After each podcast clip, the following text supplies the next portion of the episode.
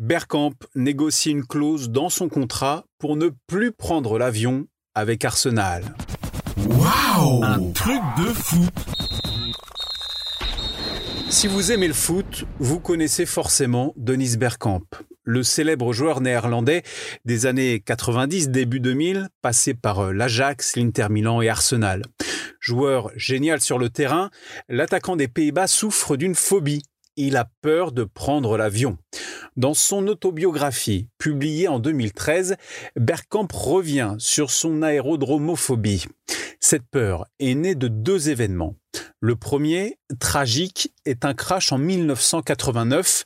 Un avion s'écrase au Suriname, en Amérique du Sud, tuant près de 180 personnes, dont l'un de ses coéquipiers à l'Ajax, le gardien Lloyd Duisberg.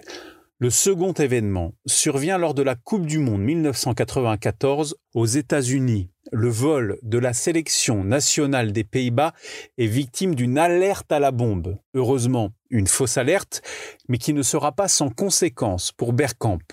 Dans son autobiographie, il se confie j'ai ce problème qui me hante et je dois malheureusement vivre avec. Je ne peux rien faire pour éviter cela. C'est psychologique et je ne peux pas l'expliquer. Je ne volerai plus en avion désormais. Je me sentais si mal. J'ai commencé à développer une telle aversion pour le voyage que j'ai soudain compris. Je ne veux plus faire ça. C'est devenu si grave que je regardais le ciel pendant les matchs à l'extérieur pour voir quel temps il faisait. Y avait-il des nuages à venir? Parfois, j'étais préoccupé par le vol retour pendant que je jouais au football. C'était l'enfer. La goutte d'eau qui a fait déborder le vase, c'est un match à l'extérieur contre Naples. J'ai vu ce vieil avion avec ses hélices sur la piste et j'ai eu des sueurs froides. Et bien sûr, ce vol ne s'est pas bien déroulé tant les turbulences étaient présentes.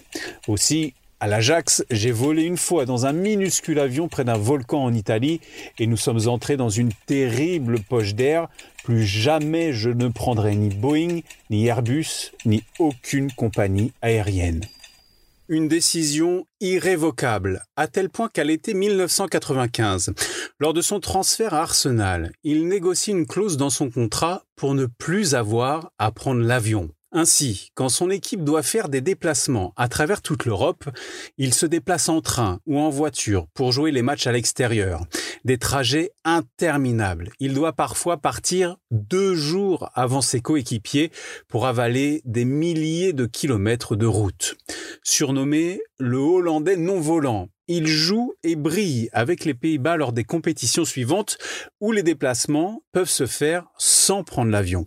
D'abord l'Euro 96 qui se déroule en Angleterre où il habite, ensuite la Coupe du Monde 98 chez la France voisine et enfin l'Euro 2000 co-organisé à domicile par les Pays-Bas et la Belgique. Pour l'anecdote, en 1998, quand toute la sélection néerlandaise rallie le vélodrome de Marseille en hélicoptère depuis son camp de base situé à Monaco, Bergkamp, lui, prend la voiture et emprunte toute la corniche pour disputer le quart de finale contre l'Argentine et inscrire son fameux but. En revanche, la Coupe du Monde 2002 se joue au Japon et en Corée du Sud. Impossible d'y aller autrement qu'en avion, une destination qui le pousse à mettre un terme prématuré à sa carrière internationale. Waouh Un truc de fou ta dose d'anecdotes sur le football? Pense à t'abonner et à mettre 5 étoiles à mon podcast. Rendez-vous aussi sur Facebook, Twitter, Instagram et un truc de foot.fr.